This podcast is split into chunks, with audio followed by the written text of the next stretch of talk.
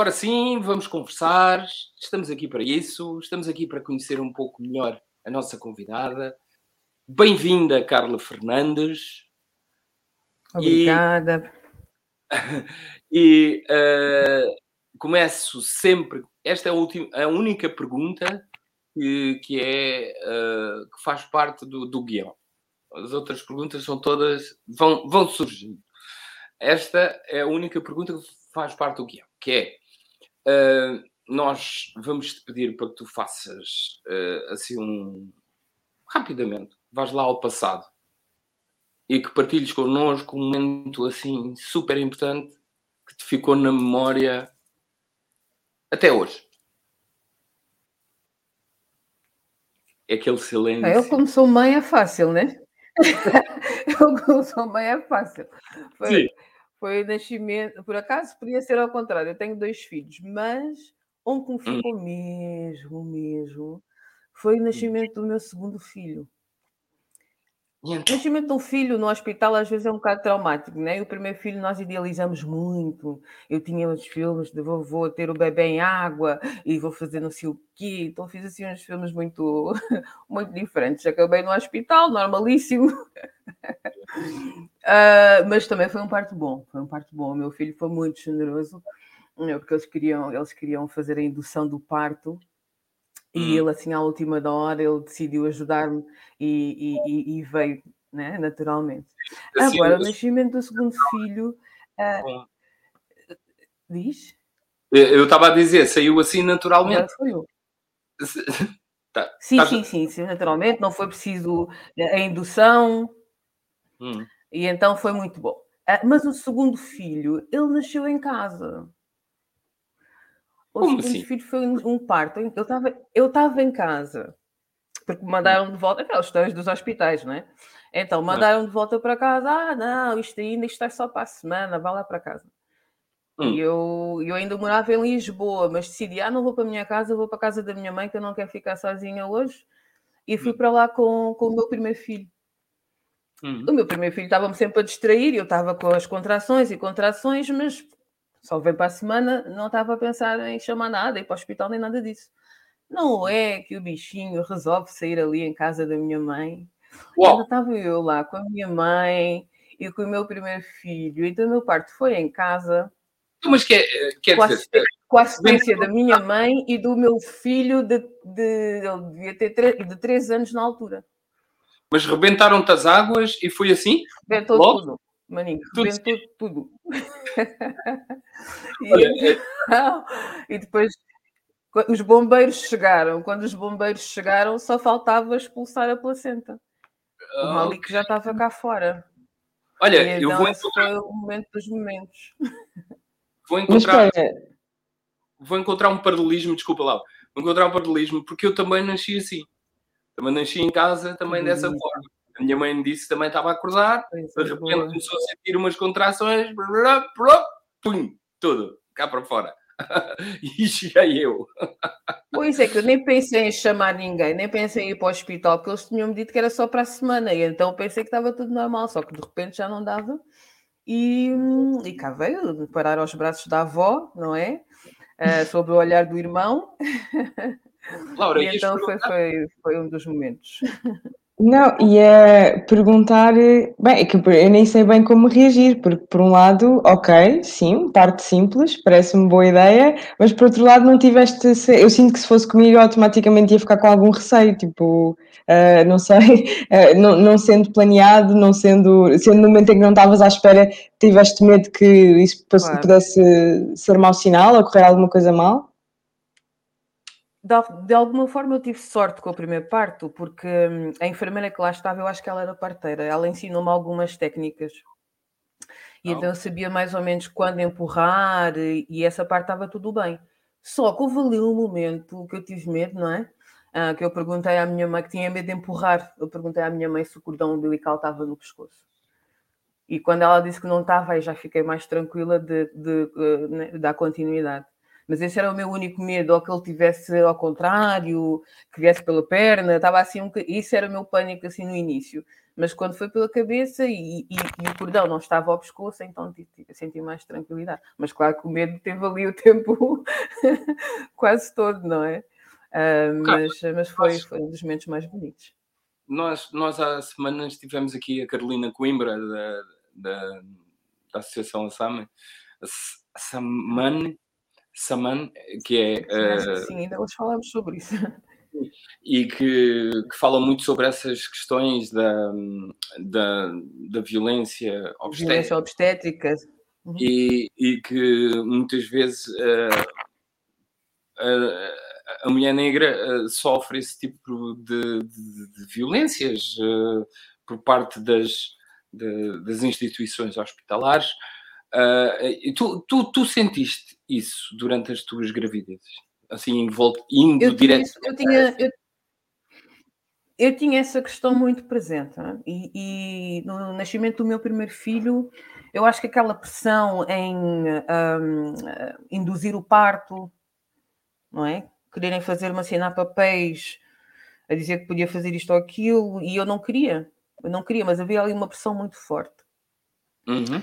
Eu tenho alguma sorte, porque, por exemplo, uma das minhas irmãs foi enfermeira, tem algumas pessoas que estão assim no mundo da saúde, e então eu recusei-me até ao final.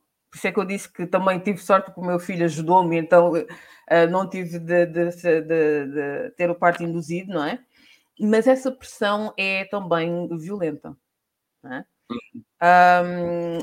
E eu acho que isso acontece muito com mulheres negras. Nós tivemos assim algumas aulas de preparação para o parto e tinha lá uma outra senhora também negra que tinha uma condição que ela tinha tido muitos, tinha tido dois, dois dos filhos dela tinham nascido mortos. Agora esqueci-me do, do termo, tinham nascido mortos. E ela disse que no hospital lhe tinham dito: ah, mas vocês estão habituados a ter muitos filhos, você há de ter outros.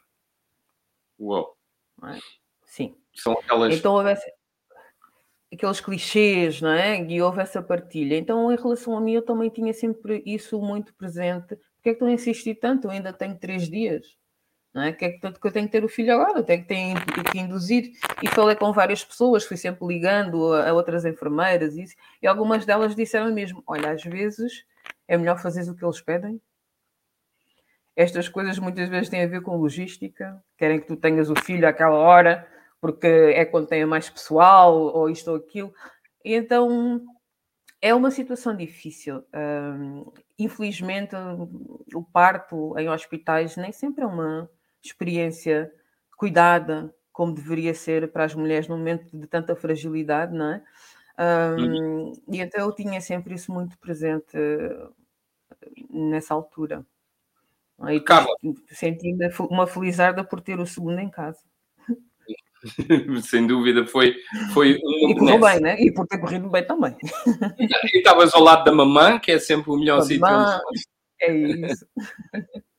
Olha, um, vamos então atrás, né? Vamos hum. atrás, atrás, atrás, atrás, atrás. Tu nasceste em Angola? Sim. Estávamos aqui a falar da, da, da celebração que vai ser amanhã. Uh, Sim uh, independência de Angola. Uh, tu, tu, já nasceste depois, pós-independência. Uh, Isto é uma forma simpática Sim, de não dizer a tua idade. é uma forma simpática de não, não perguntar a tua Eu idade. digo 80, com orgulho. Ah, ah, ok. Então, nasceste em Angola já pós-independência, não é? Uh, e fala-me um pouco quem é que são os teus pais e onde é que tu nasceste? Nasci em Malange. Meu pai já faleceu em 2006. Diz. Antes, de tudo, onde é que fica Malange? Que eu não tenho noção nenhuma de geografia pois, angolana. eu também gostava de saber assim, mas está na linha do Zaire, né? Está na ah, linha do Zaire. Ok. Uh, Será mais e então... Será é mais, mais para, norte. norte então. É mais okay. para norte. E então, um, o meu pai faleceu em 2006, mas ele era pastor, também professor, uh, lá em Angola. Um, a minha mãe era a mulher dele. minha mãe era a mulher dele. Nós viemos para cá com o apoio de missionários. Tínhamos a hipótese de ir ou para a Suíça ou para Portugal. Como nós tínhamos aqui em Portugal a família, a irmã do meu, do meu pai, o meu pai decidiu-se por vir para Portugal. E viemos para cá, para, a Moita, uh, ficámos num bairro, né? Sim, em Sul. Uh, e ficámos num bairro uh, onde tinha muitos imigrantes, né? Vindos da África e muitos retornados brancos também, né? Que estavam lá. Uh, foi uma infância. Em que ano é que vocês vão? Isso aí foi dois, 2000. 82 para 83. Ou seja, tu tinhas 3 anos para aí, sim, fazendo as coisas. Sim. Uh, e uh, não tens recordações nenhuma de Angola, né? Só os, não tu tinhas irmãos Ou és o primeiro? Sim, és, sim és... nós somos oito. Nós somos oito. Eu sou a mais nova de oito. Ah, tu és a oitava. Uhum, quatro rapazes quatro raparigas. Foste a que fechou a loja? Eu fechei a loja. És a, és a, és a, és a, em, em crioulo és a codé, como se costuma dizer em crioulo. És a codé. Caçula, yeah, caçula, yeah, é a caçula, que a nossa caçula é a Laura aqui. É, mas, é, tu és a, pronto, és a codé, és a caçula. Um, mas Laura, querias, querias perguntar alguma, alguma? Ah, não? Ah, não, não, não. Ah, Estava okay. só a cenar de felicidade por ser por identificação um... como caçula. É verdade. Olha, então, vocês vêm para Portugal, eh, mas há uma razão aparente? Vieram os irmãos todos? Veio a família toda? Viemos todos. Meu pai veio primeiro. meu pai veio primeiro, guerra, né? Perseguições e isso, né? Ele era pastor, ele era, ele era relativamente influente, né? Igreja, hum. essas coisas assim, normalmente. E também, e também um, em termos políticos, ele também era ativo. E então viemos para cá, uh, Moita, né? Casa da minha, da minha tia, depois uhum. lá o meu pai fundou uma igreja evangélica aqui também, que frequentavam muitas pessoas imigrantes da África, e alguns retornados também, né? Um, e fundámos a igreja na Moita. A minha, a minha educação foi muito baseada né, em religião, eu cresci dentro da igreja.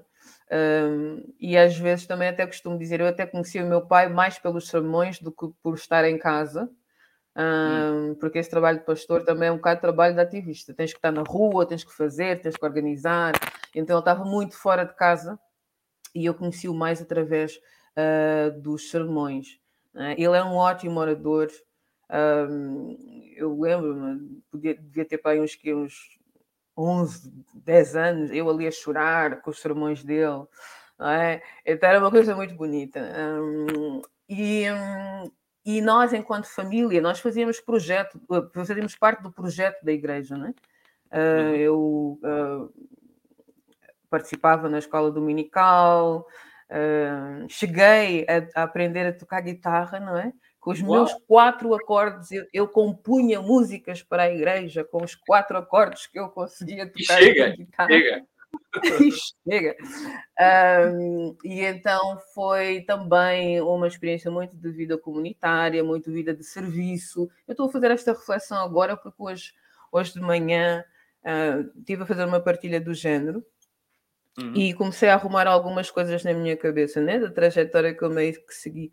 Porque houve uma das pessoas que me perguntou, então, mas tu já sonhaste, já tinhas, sonhavas em ser alguma coisa antes, quais eram os teus sonhos, né? Em ser profissionalmente. E realmente ser missionária era um dos meus sonhos. quis ser missionária, um, quis ser professora. Mas, mas infância feliz, é, né? dentro desse.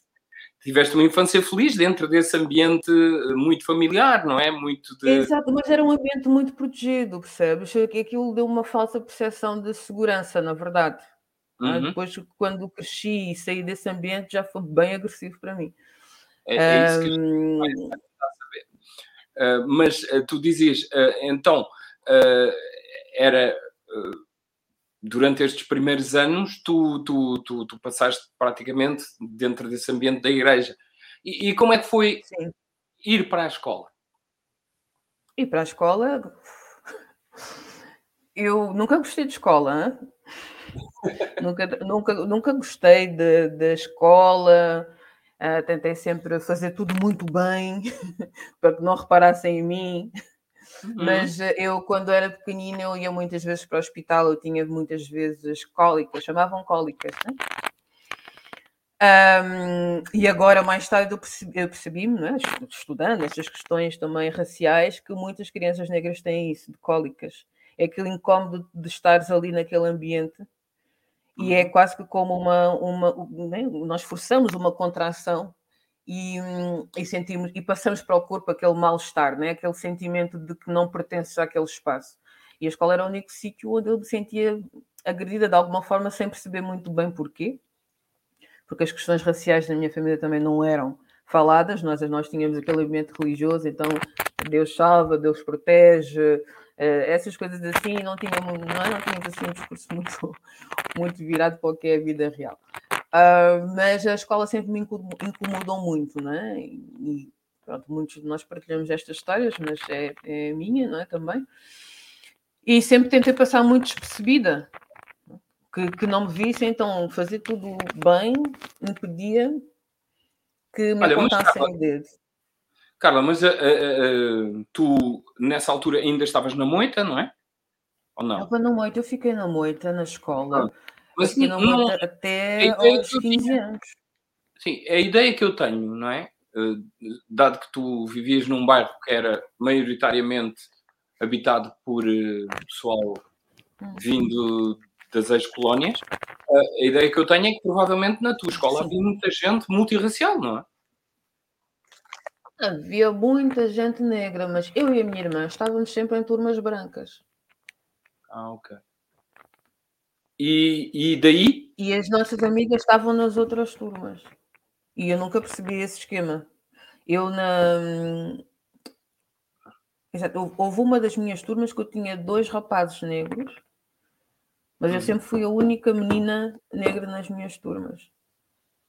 E tu sentias uh, um tratamento diferenciado? Por parte dos professores, não. por parte dos teus colegas? Ah, os e... colegas sim, de vez em quando, não é? Os colegas sim, os colegas já sempre aquela, aquelas situações brutais. Eu até na minha TEDx né, partilhei uma dessas situações.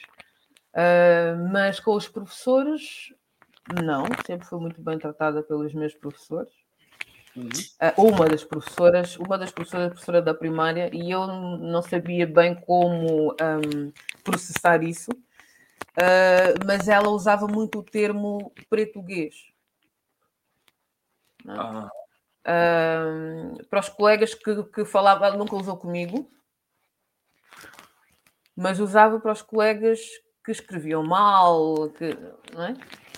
E, e ela dizia: Isto aqui não é, não é português, isto aqui é, é português. E eu, eu fingia que não estava a perceber muito bem o que é que ela estava a dizer, ou tentava, não é? E houve uma vez que ela explicou: Isto é português de preto. E como é que te sentiste? E eu fiquei. Não é? Oi, neste momento estamos aqui a perder contacto com a Carla. Carla? Acho que. Alguma coisa? Acho que tu congelaste por um pouquinho, um pouquinho. Ah, eu também não vos vi, ok. se, se, se conseguires ir um bocadinho atrás, uh, estavas a dizer que. Sim, eu fingi que aquilo não tinha acontecido. Eu, eu tinha a tendência dessas situações mais traumáticas de fingir que não tinham acontecido. Tentar. Uh... E, e dizias há pouco. Essa Dizias há pouco que dentro da família também não se falava muito sobre questões raciais. Não se falava, Portanto, não. Nesta altura, uh, o que é, tu simplesmente não falavas então também? Eu não tinha, Ou... eu não tinha ninguém a quem recorrer para falar sobre isto. E em que mas, momento é que começaste a perceber? Imagino que mais tarde, noutra idade, mas em que idade é que começaste mais ou menos a perceber concretamente de onde é que vinha este desconforto específico que não tinha nome? Eu, eu, para ser sincera, eu acho que eu sempre soube de onde é que vinha. Eu não sabia era uh, articular. Não, é? uhum. não sabia articular e fugia da ideia de ter que lidar com isso. Uhum. Imagina, quando tu estás na escola, tu até te achas gira, né? E, e os rapazes nunca, nunca, nunca te convidam para nada, fingem que tu não, não fazes parte daquele grupo de pessoas que são atrativas, não é? E tu ficas assim um bocado naquela. E havia uma brincadeira, até na escola primeira havia uma, uma brincadeira que era tipo uh, brincar. Isto agora é assédio sexual, hoje em dia é assédio sexual, mas na altura. Uh, brincávamos todos, chamava-se a brincadeira que era brincar aos apalpões, né? Apanhava uma rapariga e ah, dava-lhe os apertos, pronto. E, hum, e, era como se fosse uma brincadeira da apanhada, não é? Uma coisa normal na altura. Só que a mim ninguém me apanhava, ou quando me apanhavam não sabia o que fazer comigo. É? Olha, mas. E eu ficava e... assim, mas isto... e eu, eu deixava de querer brincar, dizia, olha, não quero brincar. Então isolava-me muito. Passei a isolar-me não só nos anos da adolescência, mas já na primária também comecei-me a isolar, né? Primária, tipo, na terceira ou quarta classe é que se fazia isso, né? antes não se fazia essas coisas. Mas tu, tu, tu disseste que tinhas uma irmã que também estava na tua, na tua turma, não? Tenho muitas. Não, mas tinhas uma irmã que estava na tua Não, a minha, a minha outra irmã não estava na minha turma, estava na minha escola. Ok, Ela mas dois anos não, e meio mais velha que eu, estava na minha escola. Mas vocês não falavam sobre essas questões de chamaram-me isto, uh, nós, disseram eu acho que nós tínhamos a mesma atitude relativamente Tínhamos as duas a mesma atitude relativamente a isso, que até às vezes acusávamos algumas colegas, algumas amigas, de estarem a exagerar com a questão do racismo. Ai, para vocês tudo é racismo. Ai, é tudo racismo. Não é? Nós tínhamos porque, assim, uma mas... atitude um bocado. Mas era, era mais de tentarmos nos proteger e não lidar com Exato. a situação na altura. Exato, era, era, era eu certeza que era mais por isso. Uhum. E depois, Olha, quando não podemos não é, negar. E quando é que, quando é que foi esse, esse, esse, momento em que, pronto, é assim, também és uma criança, não é? Mas tu tiveste a noção de que hum, alguma coisa não está certa. Uh, e, Sim, tive é noção, mas eu não sabia o que fazer a sério. Zé, Rui, eu, eu, eu estava ali no mundo meio perdido, só queria era que, que, os dias passassem e que passasse de ano e que chegasse à faculdade, só queria era isso. Uh, mas houve ali um momento em que eu já não conseguia muito um, fugir né, dessa realidade. Eu lidava com as coisas, eu escrevendo, né, mas tudo assim muito de uma forma muito quase solitária mais forte mesmo foi só na faculdade. Hum. Oi, a Carla, neste momento, uh, perdemos a ligação com a Carla. Estávamos aqui a ter. Estávamos aqui a falar deste, de, deste momento. Vamos ver se a Carla consegue voltar. Porque perdemos a ligação. Ela vai tentar uh, voltar daqui a pouco, mas se calhar falando um pouco enquanto a Carla tenta fazer a ligação novamente. Uh, mas agora, entre nós, Laura, uh, este, uhum. estes são, são, são, aqueles momentos né, que, que, que, que, as crianças também não sabem muito gerir uh, durante, durante este, estes períodos, não é? Que... Sim, não, não só não sabem gerir, que como muitas vezes não, não estão sequer a entender bem o que é que se está a passar. Uh, por isso é que, pronto, eu acho que é super importante normalizarmos falar sobre isto. Uh, para que, porque assim, no fim de contas, estávamos agora a ouvir a Carla e eu também estava a pensar que, pronto, no fim de contas, os pais da Carla também eles foram pessoas negras em Lisboa, também eles foram, uh, lidaram com tudo isto, portanto, por mais que não falassem sobre o assunto, uh, também fazia parte das suas vidas, portanto, com mais fácil para todos, não teria sido só se tivéssemos conseguido falar. Uhum. Mas, não, e, e pronto, e, e, a parte das, das microagressões, lamento também pensar que isso continua um bocado igual. Uh, não, quer dizer, pronto, eu imagino que não ao mesmo ponto, mesmo quando ouço testemunhos teus e tudo mais, acho que as coisas são um pouco diferentes agora, mas não tão diferentes assim no final do dia as piadas estão lá na mesma. Sim, sem dúvida. E eu, por acaso, este, este uh, ontem tive com um grupo de, de jovens, uh, pronto, foi uma, uma, uma, uma, roda de conversa com um grupo de jovens uh, estrangeiros, no qual depois havia um, um, grupo de jovens portugueses a falar das suas experiências e um, exatamente eu estava pronto, eu, eu era o único que não era jovem daquele, naquele, naquele grupo, senti-me assim um bocadinho mais deslocado em termos, uh, em termos de, de, de, idade, não é? Mas uh, o curioso uh, foi que, um, entretanto, um, nós chegamos à conclusão de que estamos os anos passaram, não é? Mas uh, todos vivemos as mesmas, uh, as mesmas experiências, não é? Para alguns mais traumáticas, para outros menos. Neste momento estou aqui a tentar perceber, uh, só, é só um bocadinho aqui. Eu estou a tentar fazer a reconexão, caiu, não sei porquê, está bem, vou, vou tentar entrar outra vez. Ok. Não sei se tu percebeste o que a Carla disse. Carla disse que estava Eu percebi, percebemos todos, toda a gente ouviu já agora. Eu coloquei mesmo para toda a gente ouvir, ela disse que está a tentar fazer outra vez a conexão, porque caiu uh, a ligação e ela não sabe bem porquê, mas ficamos a aguardar que a Carla venha, mas estava eu... Então, uh... olha, espera, não, não, não, então já que vamos aguardar, vou aproveitar e virar aqui a mesa. Então, e tu, Zé? Lembras-te, assim de repente, tens alguma experiência, alguma, alguma experiência específica, algum momento na escola específico que tenha sido mais marcante? Tenho, eu por acaso, eu acho que há uns anos, há um, há um ano e tal, normalmente, eh, como faço eu as perguntas, não, não, não tenho, não tenho muitas oportunidades, mas houve uma altura que eu um, falei, porque eu, eu, eu, também na primária, e eu estudei na, escola primária de Odivelas, um, eu uh, estamos a falar estamos a falar dos anos 70, não é? 75, não é? pós 25 de Abril, é?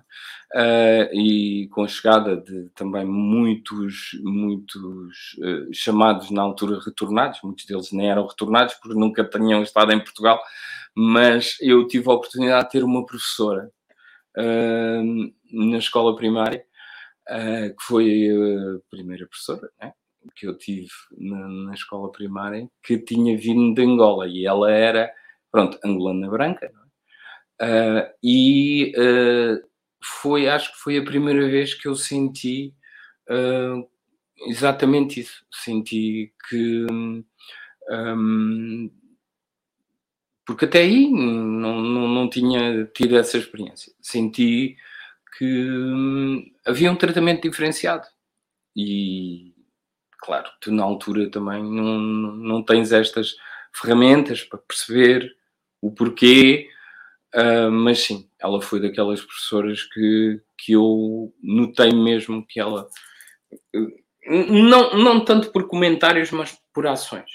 E ela foi sem dúvida, uma pessoa que me marcou na negativa e que, curiosamente, é a única. Eu, eu, eu das fotografias que eu tenho da primária, não é? eu, eu não tenho muitas fotografias da primária, uh, mas a única fotografia que eu tenho do grupo da primária é com essa turma dessa professora, ou seja, de vez em quando lá encontro a fotografia e tenho, e, e tenho que encarar, não é? Uma pessoa que até não ficou lá muito uh, bem uh, na, na, minha, no meu percurso, não, é? não, não, não, ficou uh, com uma boa imagem. Mas pronto, já temos a Carla aí. Carla. Ai, desculpa, tive que vir aqui para cá. Ok. A internet falha. É normal. Então... Não, não há ah, problema. Ah, não há problema. Nós, nós aproveitamos também aqui para. A Laura aproveitou aqui também para me, para me questionar como é que foi a minha experiência na, na, na escola primária e pronto, também não foi das melhores, mas uh, é, é, uma coisa que, que eu estava a dizer que independentemente das gerações, não é? Nós já tivemos aqui pessoas e convidados e já falei com outros jovens, uh, independentemente de, de gerações, quase todos nós vamos vivendo estes, estes, estas, eu já nem chamo microagressões, porque elas às vezes chegam a, a ser mais do que micro, não é?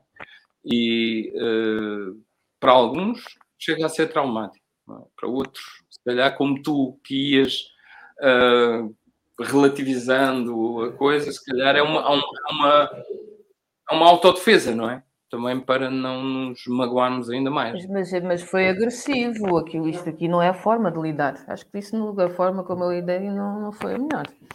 Havia ali um sofrimento uh, escondido, sei lá, ah, uhum. E que aquilo, isso não é interessante, nós vivemos assim, percebes? Não, não, não foi bom ah, tentar fingir que as coisas não estavam a acontecer, não foi bom não ter um, alguém com quem falar, não foi bom ter um, de lidar com tudo sozinha e lidar com tudo sozinha a fingir que as coisas não existiam, porque tu quando silencias uma parte do que tu sentes ou da tua experiência, tu estás a silenciar outras com ela, com essa parte, porque eu acabava uhum. por me isolar para não ser magoada, para não me atacarem, acabava por, por me isolar e não mostrar outras coisas boas que, que eu podia mostrar. Eu lembro de haver umas colegas, eu estava numa turma uma vez, uh, separei-me das minhas colegas da primária, e então eu, quando estava naquela outra turma, estava sempre com a boquinha fechada, com cara de, com, com uma cara de poucos amigos, e era mesmo, cara de poucos amigos, e depois quando eu me encontrava com as minhas colegas, eu era super simpática, contava piadas e não sei o quê. E uma das minhas colegas vira então, mas tu és assim, porque é que tu estás sempre com essa cara de. Ela usou um termo, né? Cara de rabo, sei lá. estás sempre com essa cara. Quando estás connosco, estás sempre com essa cara. Ou seja, eu escondia-me. Por um lado, escondia-me em alguns ambientes que eu achava que eram um bocadinho mais, mais um, inóspitos, sei lá. Uh, e, e quando estava com as minhas colegas, era uma outra pessoa. Ou seja, havia ali também uma dupla personalidade a ser desenvolvida, que eu acho que muitos de nós também faz, não é? Queremos, sentimos a necessidade de nos adaptar a vários um, ambientes e acabamos por deixar de fora algumas das nossas características só para nos protegermos, né? porque temos medo de virmos a ser agredidos. E hum, eu acho que é preciso a gente aprender a fazer essas coisas desde muito cedo. Eu tenho essa, essa dificuldade. Agora, eu queria já chegar ao meu livro, né? Olha, eu já. Uh, mas a parte das emoções, isso é aquilo que eu, que eu acho que é muito importante nós também darmos essas ferramentas aos nossos filhos. Houve numa entrevista que eu falei que também pode ser uma coisa muito afro, né? de, algum, de algumas famílias africanas, em que, não, isto é conversa de mais velho, não podes ouvir. Ah, estás a ser muito. Uh, como é que não é, não, nem se usa a palavra curioso, estás a ser eh, já não me lembro qual é a palavra que a minha mãe usava, mas quando queria saber, quando perguntavas, era porque eras, né? Estavas a exagerar, ah, sim, perguntar. intrometida, pronto, mas ela usava outra palavra. E então essas coisas, aprender esse equilíbrio e também uh, estimular as crianças um, a aprenderem a expressar-se, a aprender a expressar as suas emoções isso é muito importante, porque senão sai de uma forma completamente esquisita, saem cólicas, né? Uhum. Ficas ali, vais para o hospital, cólicas, cólicas, e, e, ninguém te consegue dizer exatamente de onde é que vêm essas cólicas, entende? O corpo depois obriga-te a lidar com isso. E eu, ah, agora, agora já me lembro quando é que eu uh, me apercebi que eu tinha que lidar com isto de alguma forma. Hum, décimo segundo ano, para aí, eu uhum. comecei a ter umas crises Tipo, começava a tossir, não, porque eu tinha que falar. Eu começava a tossir e depois tinha assim uns ataques tipo epilepsia, caía no chão, no meio das aulas. E então, a partir daí, isso foi para aí dois anos que me aconteceu. Hein? Dois anos que eu tive a lidar com coisas do género. Mas eram momentos em que eu tinha que dizer alguma coisa e eu não conseguia dizer. E depois a psicóloga lá da escola, né, é que ela, ela depois explicou a coisa. Tu tens que dizer as coisas, porque essa tosse que tu tens e a coisa que tu não consegues deixar sair reflete-se neste. Né, né, na é, tua condição.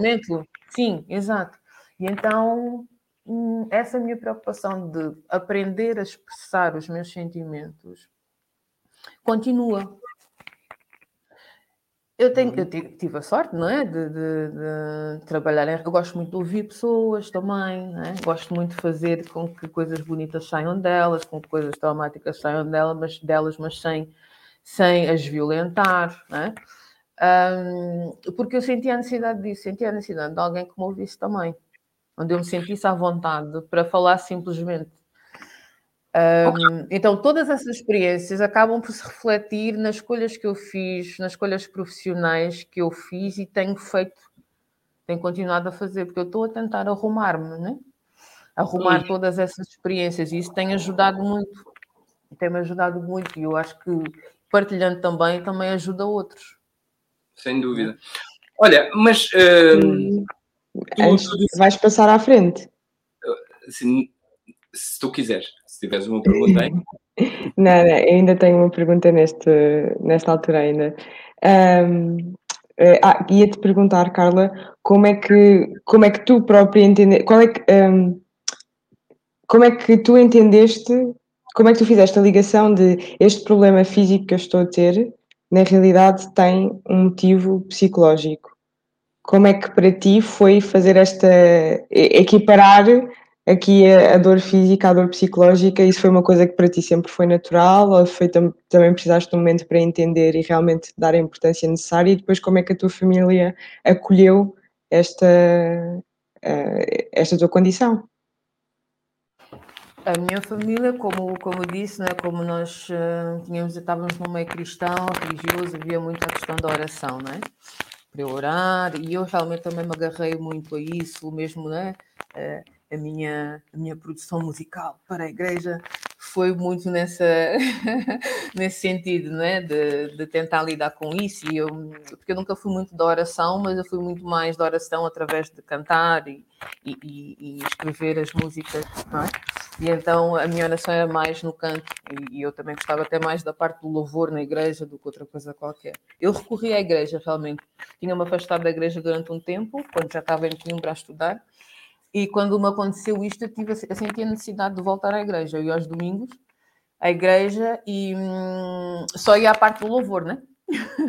que, era, que era do início, e à parte do louvor, e depois a outra parte eu já saía, porque a igreja tem aquela coisa que somos todos irmãos, mas depois acaba o culto, as pessoas já nem falam, já, já, o pastor pergunta três vezes: então a menina é nova aqui na igreja, e tu, então, já estou aqui há um ano.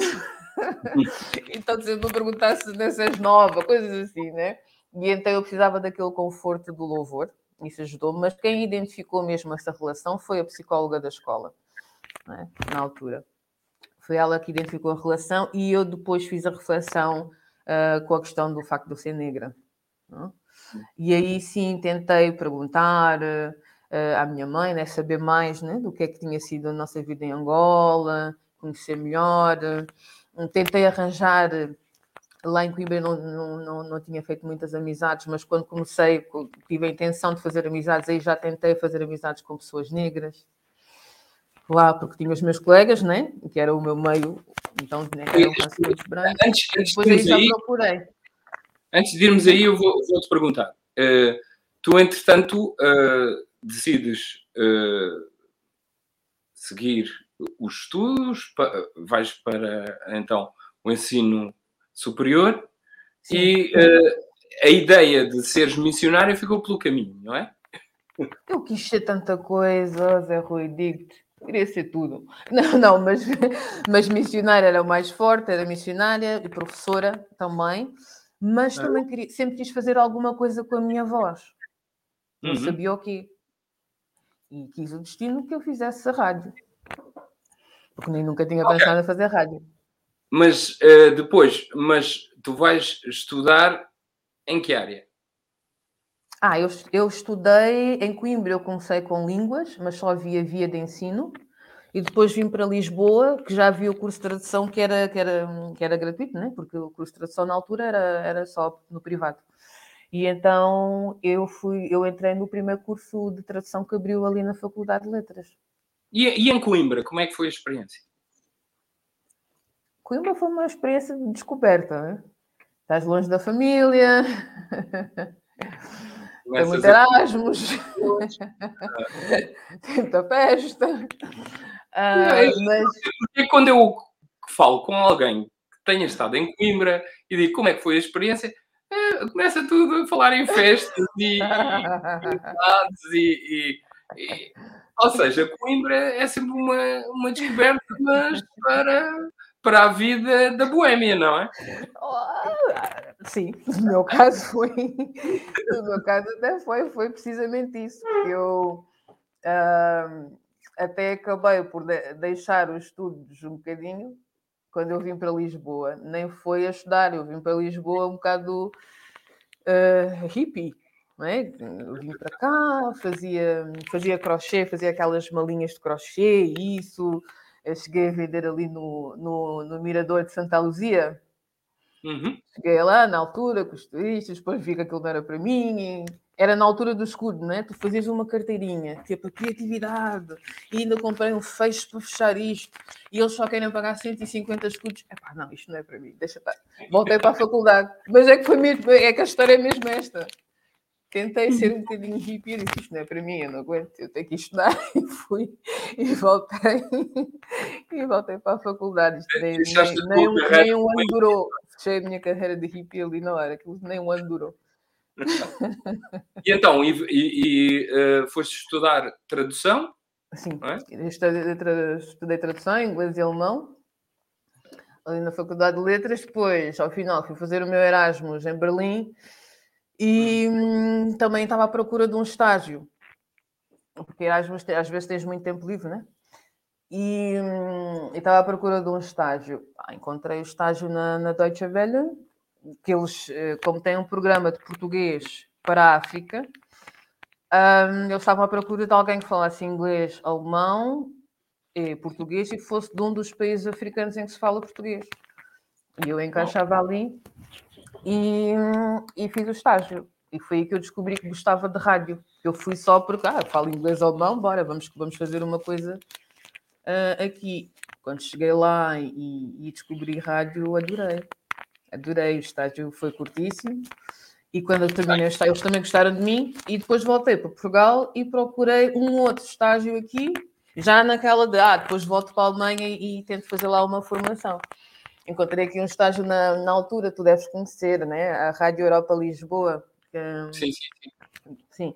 E então eu fiz o um estágio na, na Rádio Europa Lisboa uh, pá, uns oito meses, e que era o, o período de, da minha candidatura de volta para a Alemanha. Eu fiz a candidatura, depois voltei, voltei para a Alemanha e fiquei lá seis anos a trabalhar na rádio. Tu, tu trabalhaste na, em que rádio? Uh, Deutsche Welle, Voz da Alemanha. Sim, é Deutsche Welle. Sim. Eu, por acaso, essa rádio ainda existe, não é? Sim, Também. sim, sim. E, e, e, por acaso, uh, há muitos conteúdos uh, que são dirigidos uh, à África, não é? Que ligação é Exatamente. Que, ligação é, é que a Almeida tem com... Um, eu acho que é um é como um, RTP, BBC, é? eles nós compreendemos melhor porque eles né, tiveram colónias durante muito tempo lá, né? mas acho que havia ali uma concorrência entre esses países em, de alguma forma, influenciar esses territórios. Né? A Deutsche Welle muitas vezes é vista como uma rádio parceira mais isenta, precisamente por causa disso, não é? Porque não Sim, tem. A Alemanha não tem, a Alemanha não tem um, não tem um, um historial colonialista uh, assim. Muito longo, não é? Mas esteve em alguns países. Sim, foi curto, foi durante, se calhar, ali 40. Na Namíbia, não é? E então tem ali também alguma coisa, mas não é tão forte quanto os outros. Então, se nós, os nossos conteúdos eram considerados mais fidedignos, não é? mais hum. isentos. Uhum. Um, e eu tive a oportunidade de ir a alguns. Uh, tive, não, Guiné-Bissau gostaria de ter dito, mas estive em Angola. Olha, voltei a Angola por causa da Deutsche Welle. Foi o Angola. Sim, foi a primeira vez que eu fui para Angola, isto foi em 2009, foi porque fomos lá, ah, fomos lá, fomos dar uma formação aos nossos colegas né, de rádio de lá e, e fui para lá. E aí foi o tal choque que eu tive, que eu disse, né? Eu disse, voltei, mas calma aí, não voltei para sítio nenhum porque eu não conheço isto. Hum. É, aquilo foi assim, um, foi uma coisa bem agressiva. Mas todos os meus colegas dos outros países, né, porque havia pessoal da Guiné-Bissau, da Angola, né, um, e do Moçambique, isso, toda a gente adorou a experiência. Eu é que tinha uma expectativa tão alta que fiquei ali meio atordoada, não é? Um, mas gostaria, gostaria de ir, que eu digo sempre isto, gostaria de ir com a minha mãe para ela dizer: Olha, tu nasceste aqui, Aquela, ah, os teus irmãos brincavam ali. Uh, hum. E eu acho que essa experiência seria muito mais interessante, mas assim, sozinha, hum, não foi muito bom. Mas, mas chegaste a, a visitar uh, a cidade onde tu nasceste? Não visitei quase nada, nós estávamos quase o tempo todo. Não, não, nós, chegámos, nós ficámos em Luanda. Ah, ok. A formação foi em Luanda. Então aí conhecer a tua, a tua conheci terra. Alguns, conheci alguns parentes, não é? Conheci alguns parentes. Conheci um, um irmão da minha mãe e três primas. E isso foi tão chocante, porque assim, isso é, é mesmo o retrato do país, provavelmente. Tudo da mesma família, não é? O meu tio, esse, esse meu tio Eduardo, ele morava hum, num sítio que né, podemos chamar estilo Mosec, né? Sim, sim. Uh, depois, imagina, eu estou com o tio Eduardo às 10 da manhã. Meio-dia, vamos visitar uma outra, uma, uma prima minha. Ela já mora numa casa assim mais, né, mais nice, assim, arranjadinha, não sei o quê. Uh, daqui a pouco vamos visitar outra. Já mora estilo condomínio fechado né? com segurança na porta. Então, dentro da mesma, se dentro da mesma família há estas discrepâncias, assim tão rápido, no mesmo dia, né? de 10 da manhã, chega no outro sítio ao meio-dia, chega no outro sítio às 4 da tarde e vês essa discrepância tão grande, imagina. Aquilo também foi assim um bocadinho, e foi muito rápido, né? as visitas foram muito rápidas, não, não tive tempo de apreciar a mesma coisa. Mas foi, então, foi essa discrepância que te, te deixou foi o assim conjunto mais... das coisas, foi o conjunto das coisas, porque eu estava habituada a ir para Moçambique, eu costumava ir para Moçambique uh, fazer um projeto que, é, que, é, que, era das radionovelas.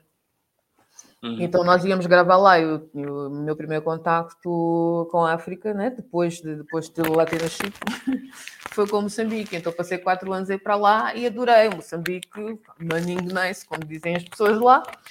E uhum. então tudo tranquilo, easy going. E eu, eu li em Luanda, mas as pessoas dizem que foi por ser Luanda. Eu, eu em Luanda, senti logo uma tensão muito grande no aeroporto, a luta pelos carrinhos, sei lá, não sei, hum, não gostei daquela tensão toda. E eu acho que também, claro, né, se tivesse sido acompanhada por alguém que conhece mesmo o espaço, um, teria sido uma, uma experiência diferente.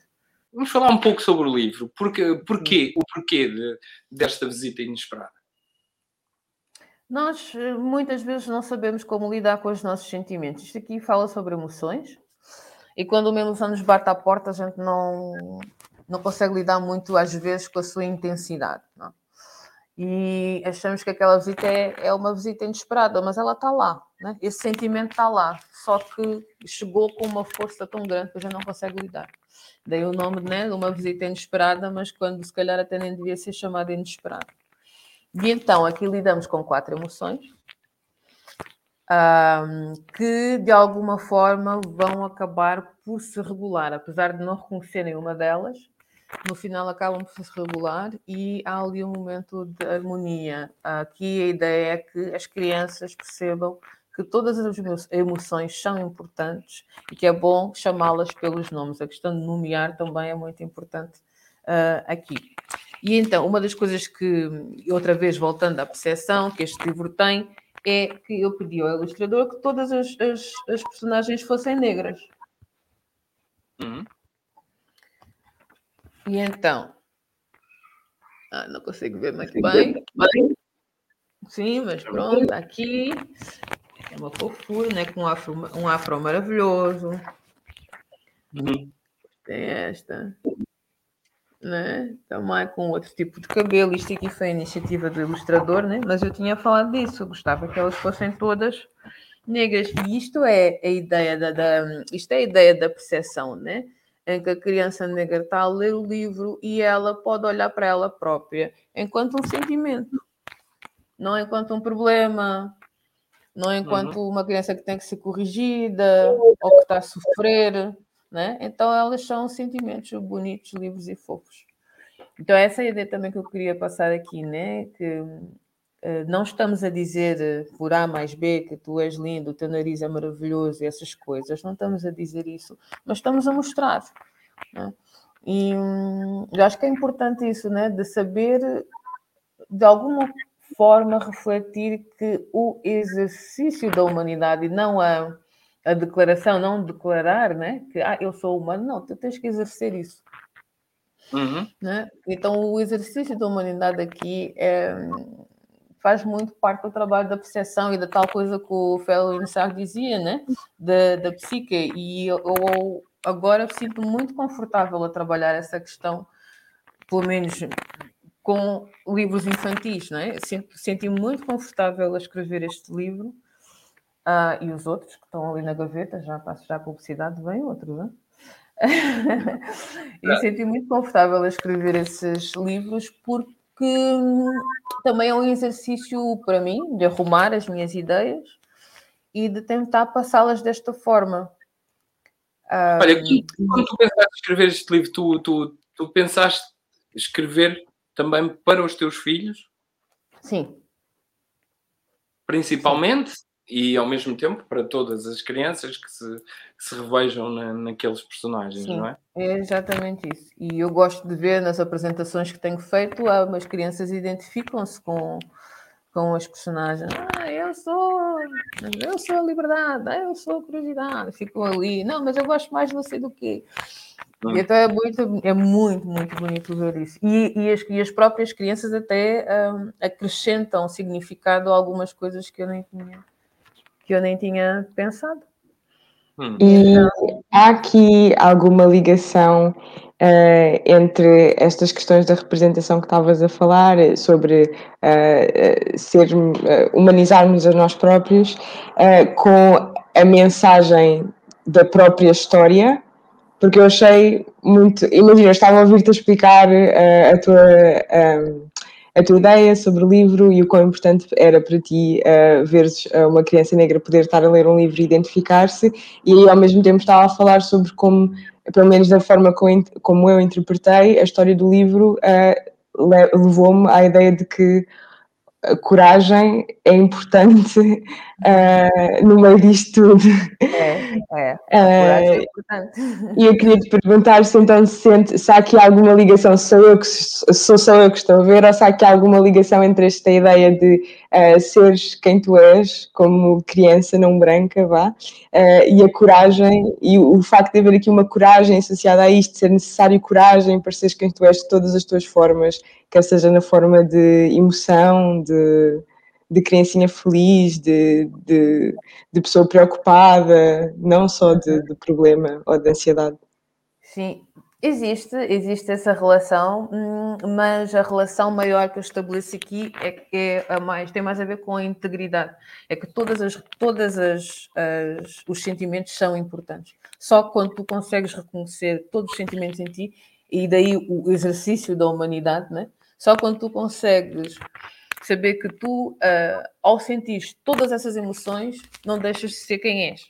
Só quando tu sentes todas essas emoções é que tu és quem és. Exato. É que tu és quem és. Daí a questão também da, da integridade. E muitas vezes, uh, nós, enquanto pessoas negras, pelo menos da minha experiência e muitas outras que eu tenho ouvido, nós não nos sentimos muito dignos de ter alguns sentimentos. Nós temos, as mulheres, né, têm que ser fortes, tem que ser o quê.